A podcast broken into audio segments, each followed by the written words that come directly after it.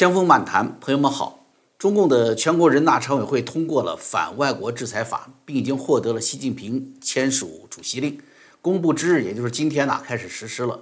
这个草案全文的十六条啊，措施包括什么？呃，不予签发签证啊，不准入境啊，注销签证，驱逐出境啊，或者是查封冻结在中国境内的动产或不动产。那么也可以禁止或限制中国境内的组织、个人与受反制裁的人士进行交易或合作，啊，这个法案一出台就引发热议，因为它处于中美全面对抗、美国不断的升高压力这个关键时刻嘛，啊，另外五月三十一号，中共政治局会议关于中共大外宣呢，对于对外政策。说要重新讲好中国故事，要扮演可爱模样，对吧？这外界普遍认为中共现在处于形势的紧迫呀，自身又没有真正对抗的本钱和实力，没有牌手里，因此会全面出现转缓的势头。那么近日来看的这个发生的事情来观察，也的确如此。比如说，美国三名参议员呐，乘坐美国这个美军的 C 幺七这个大型运输机落地台湾。这已经完全超越了中共设定的红线了嘛？是吧？有人说，只要美军飞机降落台湾，就是武统开始。但是很显然啊，中共党媒是全面降低声调。呃，《环球时报》胡锡进又说了，开始下一盘很大的棋，又开始这种这孬种言论。国防部发言人除了口头谴责之外，也没有任何实质的反制动作。反而你看，中共的军机近期啊。这个扰台的频率和强度都在明显下降。从这几个方面观察呢，这是与五月三十一号中央政治局全面服软的这个态度呢是相符合的。哎，那么这个反制裁法案的出台，又算是哪门子活儿呢？究竟能够帮助中共在对抗压力中寻找一个舒缓压力的出口呢，还是起到恶化局面的作用呢？啊，为什么这人大这个动作与政治局决议方向、中共军队的动向、呃外交宣传口的风向不同呢？啊，首先我们看啊，这个法案出台就如同众多中共所谓法案出台一样，具有严重的先天不足，那就是什么？就是一个法律的制定程序的本身，它就不符合法律规定，立法非法。人大今年四月。呃，秘密对这个反外国制裁法啊草案进行了第一次审议，四月份的事儿。然后六月七号呢，通过中共官媒报道开始二两开始两读，是吧？好嘛，这过去两天直接跳过三读的环节啊，在六月十号宣布法案通过了。其实这个问题呢，中共自己就说得很清楚啊。两千年的时候，两千年三月份，那时候不是全国人大刚开完会嘛，第九届。定了一个什么叫做立法法？啥叫立法法呢？就是关于管理立法程序的法律。西方国家叫叫三读啊，中共叫做三审这个机制。这这个就说这个是用词本身它也有问题啊。你大家看三读，就是西方说这议员包括香港也是啊，议员们去读可能成为法律的条文啊，去发表意见去协调。那么这个读就对法律有什么就敬重的含义嘛。三审的审呢，那就明显是居高临下的这个含义，是吧？就带有了党在法上的含义。不管怎么样吧，呃，两千年以来呢，三审制度呢，在中国呢还一直在坚持着，而保证要法律委员会专业提案嘛，啊，强调特别是重要立法要向社会公布、广泛征求意见嘛，是吧？然后是强化立法调研，不管是不是走过场吧，这时间上他至少要走个半年时间的。那么现在这个反制裁法呢，很显然就是一个程序违法啊，跟上一次推出的香港版的国安法一样，程序违法。那为什么会宁可犯法也要立法呢？咱们就看他自己说的话就知道答案了。新华社报道的人，这个人大法工委负责人那个讲话，实际上就已经说明了原因。他说，去年十一月，习近平在中央全面法制会议上讲话。要用立法手段来维护核心利益，紧接着说明了此项立法的总体要求是坚持以习近平新时代中国特色的社会主义思想为指导，哎，什么深入贯彻习近平法治思想和习近平外交思想，不是也是这时候王沪宁和王毅搞的那些东西啊，哎，实现这个中华民族伟大复兴的中国梦啊，创造呃什么良好外部环境啊，朋友们。你读这番话，不知道你们有没有读出个意思来啊？你不知道这番讲话究竟是不是栗战书受益？反正啊，他有两个解读的角度的，要么啊表白对习近平的言听计从和忠诚，是吧？你说话了，我们立法干活；要么就是在黑习近平，要他担当全部责任，是不是？尤其当下的美国及全世界在追究中共对全球疫情负责的时候，中共党内斗争白热化，随时可能牺牲掉习近平，作为换取中共继续生存的关键时刻。这样的表达确实是耐人寻味的，大家有没有这个感觉？读出这个味儿没有？人大明确表态说，这个法的提出是根据习近平提出的要求啊，制定的原则也是习近平精神。那好，党的利益、党魁的利益之上，所以以后呢，不论这个是为国家安全、为国家这个调子唱得多高，都是独裁者和集权统治的需要。这就是这个反外国制裁法解读的关键啊。那么该法的制定程序、制定的原则都有了先天不足，那你说你这个法能实现怎样的目标呢？啊，首先我们先看看新华社关于这个反外国制裁法的报道啊，说这个反外国制裁法主要针对外国干涉中国内政的所谓单边独裁啊、单边制裁，为中国采取相应的反制措施提供法治这个支撑。换句话说就是什么？这个法律就是斗争的工具。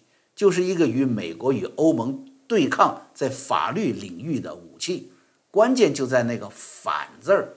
你要不制裁我，我就不反你，是不是？互相斗争的这个概念啊。咱们知道，在法治国家呀，法律是具有至上权威的，并不是说任何一个阶级的工具。古典自然法学派的观点什么？就是法律体现的是人的理性，是社会契约，是法律道德。啊之间的相互密切关系，恶法非法非常讲究这一点。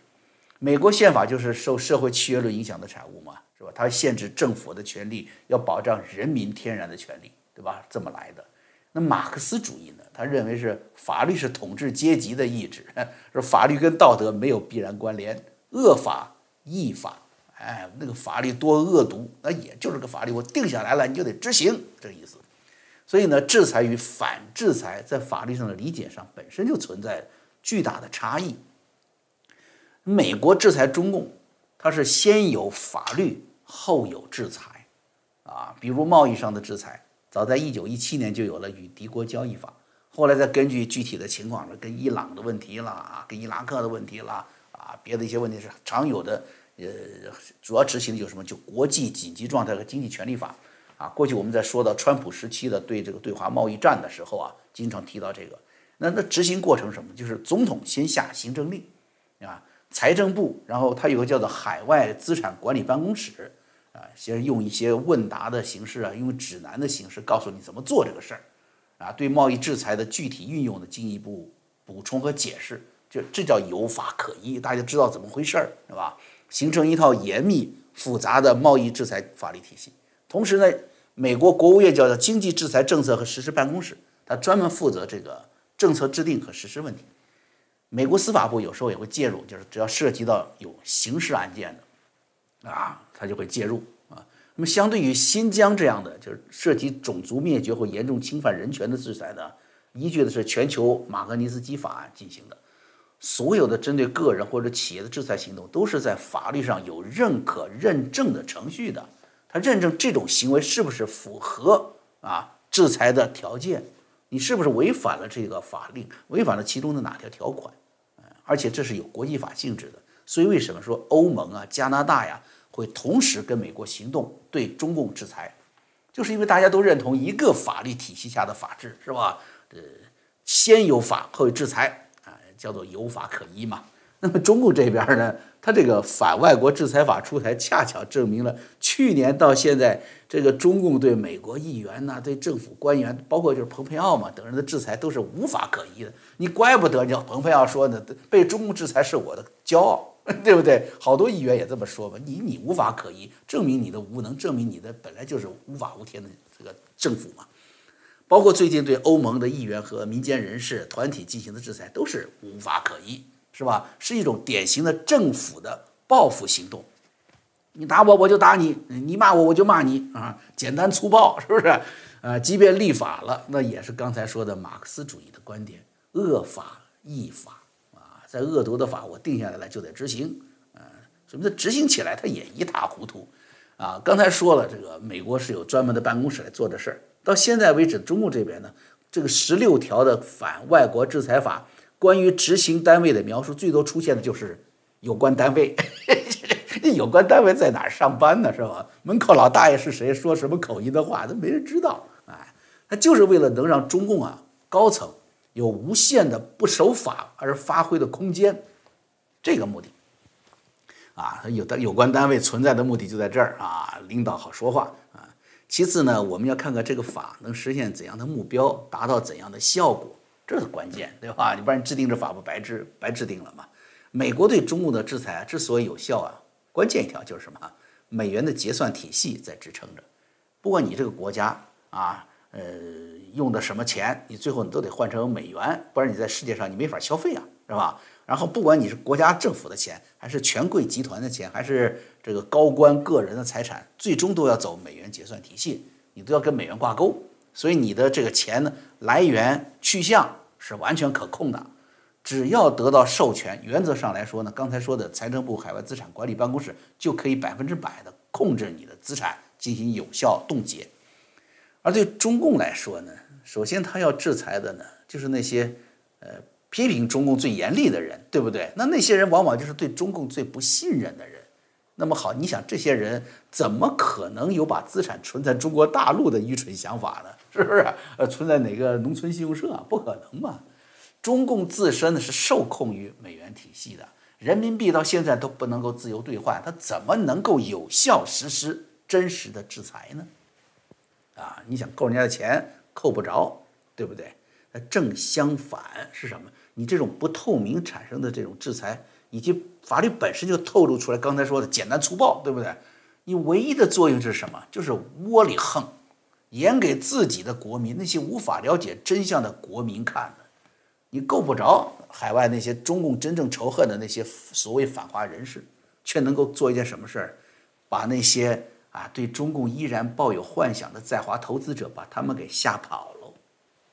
这又是是怎么说？是一刀是一个愚不可及的招数啊！还有一点就是，呃，中共对国际体系普世价值就是无知嘛，这可能造成了一个巨大的一个呃自食的自食恶果。我们说。啊，你看新华社解读这个所谓反制裁法时候，他说的很清楚，他引用习近平的语录：“中国人从来是吧不惹事，也从来不怕事。”然后又引用毛泽东的说什么：“人不犯我，我不犯人；人若犯我，我若我必犯人。”啊，这明确说明了这条法律就不是法律，就是个斗争的武器。哎，对吧？你制裁我，我反制裁，我管你有理没理，也不管我自己有理没理。一九五零年的时候。啊，针对朝鲜战争爆发，当时中共迅速的把原来计划几年甚至更长时间做完的一个什么事儿呢？对美国资产的清算，把它给提前了。啊，在确认这个中共出兵朝鲜之后，当时美国商务部就出台了对大陆，包括现在香港、澳门地区的禁运。美国国务院呢说，当时有这么一句话，叫做“凡是一个士兵可以使用的东西，都在管制范围内”。那你想啊？这个志愿兵、志愿军是吧？一个士兵除了打仗，他还要吃饭、娶媳妇、过日子的，对不对？那就等于什么？就是他能用的都不能给，那就什么都不给了。后来这周恩来就发布中央政府决定啊，你你你不给我，我我也不让你拿走，就这意思啊，就冻结美国政府公司个人在华所有资产，啊，特别是上海电力公司、上海电话公司，那原来都是英国人的买卖。啊，后来他英国人在在华经营呢，他不如美国人。美国人比较亲善，做生意他更加追求自由平等的一种原则，也不样样都来玩硬的。所以呢，英国人闯不下的天地，哎，美国人的生意做得很好，所以接管了上海电力公司、电话公司。这个有有有历史可以查，大家去也很有意思的一段历史。那那别的银行啊，都都跑了，对不对？那银行没有什么太多固定资产在这儿嘛，他那个他这个。电厂啊，那电话线、电话那个电话线杆子，它它抱不走嘛，是不是？所以一下子全全供了产了。但是之后是什么后果呢？近三十年的封锁，朝鲜战争到现在也只是停火协议啊，朋友们，战争并没有结束。而美国对于类似的这种报复也很简单，冻结甚至没收独裁者和权贵家族在美国乃至全世界的资产。那个时候，呃，中共的领导人在海外是没有什么资产的，是不是？哎，美国总统，你看现在他在什么条件下怎么说？他可以发动战争呢？你要这么逼他，他可以给你干的。美国法典第五十卷，又名叫做《战争权利法》，规定了美国总统可以在美国领土、财产或军队受到袭击的情况下发动战争。财产的解释就包括什么？海内外美国政府的财产、私人财产和军队资产。中共因为无知啊，你看刚才说的那些够不着的那些反反华人士，他制裁不了吗？人家不在你这存钱，对不对？绝对有可能做一件事，就是对在中国的在华外资、在华美资进行霸凌，那你就惹大祸了，对不对？所以我说，你不仅是把人家呃这个投资的吓跑了，就那些像一九五零年那些有家产跑不掉的，啊，你冻结给他罚没了，那就等于宣布中共官员所有海外资产都将面临清算，甚至会招致战争打击。联合国有一个叫做《打击跨国有组织犯罪公约》嘛，还有一个叫《反腐败公约》。这两份公约，我跟你说，中国都是签了名，都签中国签了字的，明确非法这个所得要可以予以追查、冻结、扣押的，是吧？一个国家的统治者，你是公职人员，如果资产是不义之财，就可能成为上述条约的适用对象，啊，咱们看那本阿里下台，一下台，瑞士银行冻结。账户花多少天时间呢？四个工作日。嗯，穆巴拉克啊，埃及总统宣布辞职之后，两个小时，瑞士银行就把他的钱给冻住了。萨达姆牛吧，是不是啊？当年冻结资产不也是吗？伊拉克新政府上去了，清算之后算了一下，萨达姆你你有钱？那有，不多啊，六十万美元，就这个点钱被认定是他个人和他的家属可以去拥有的，可以继承的，其余的。全部没收，最后归还伊拉克人民。卡扎菲家里有钱呢，海外被冻结的资产总额超过五百亿美元，全部冻结，最后呢，财产还要回归利比亚人。啊，可以说是这些独裁者的钱呢，全部是见财化水，是吧？一个既不合法诞生又无法执行，最后还会招来中共自己吞下自己的恶果的反外国独裁法啊，外反外国制裁法啊，怎么就那么着急你就通过了呢？我觉得哈，这是国际形势的误判和压力剧增的是原因之一。你看，二零二零年十二月，川普总统政府时期，美国是宣布了啊，涉嫌参与。四名香港立法会反对派议员资格取消他资格的的这这些中共高官啊，推动香港国安法的十四名副国级的人大副院长啊，给被制裁了。这一下级别冲得非常高啊。后来不是中国的期望就是说，哎呀，这个拜登政府上来了，能有所缓和吗？沉浸在这个幻想当中吗？啊，甚至还还这个在阿拉斯加，他对人还很强硬，一下把人家又惹毛了，是吧？美国国内两党已经形成了反共的高度一致，啊，这次的这个竞争法、全面竞争法已经在国会通过了。那美国已经是进行了举叫做举国机制，跟中共对着干了。拜登政府呢，现在是什么？加强了各项制裁，尤其是新疆问题确认种族灭绝罪行之后，中共已经知道了，那全世界会跟着来的，反共浪潮必将到来。此外，近期白宫是六月三号延续了前任总统这个川普去年十月签订的行政令，啊，把这个中国企业黑名单啊扩容增加到了五十九家。新的行政令啊，涵盖了中国境外从事监控啊，还有利用中国的这种监控技术来打压人权、制造威胁的企业，呃，甚至美国人呢以前投资这些企业的都必须在一年内撤出投资，把它给黄掉啊。因此，中共必须对内做出一种什么叫强硬姿态，不然他就无法控制社会的一种普遍的不信任状态。说你政府在干什么呢？美国对你这么厉害，这么凶，你都没有点反应啊？啊，来一个啊反外国制裁法，这是原因一。第二是什么？就是中共现在面临的建党百年的时刻，尽管老百姓看到都是歌功颂德啊啊，到处这个都是假象嘛，宣传嘛，但是对于中共执政得失。会成为党内高层议论的主要话题，对不对？这一百年了啊，咱们这个共产党干了什么好事儿啊，干了什么坏事儿，他得说这个。那习近平长期政策左转，就导致可以说是八上个世纪八零年以后啊，各权力集团都成为了急转弯这个离心力抛出去的力量从邓小平的这个摸着石头过河啊，改革开放到后来的江泽民到胡锦涛啊，各种派别都被抛出去了。所以呢，他们肯定会什么，自然就会形成反扑。目前呢，这个配合五月二十六号拜登政府重启。这病毒来源调查，还有中共历史最高级别叛逃者对中央形成的这种心理冲击，再加上美国刚才说的重重踩下台湾的红线，习近平是面临了从所未有的党内追责的压力，他必须把这份压力，哎，得出口，你知道吧？转向对外，否则呢，就是会面临什么党内夺权的行动。啊，这个呢，啊。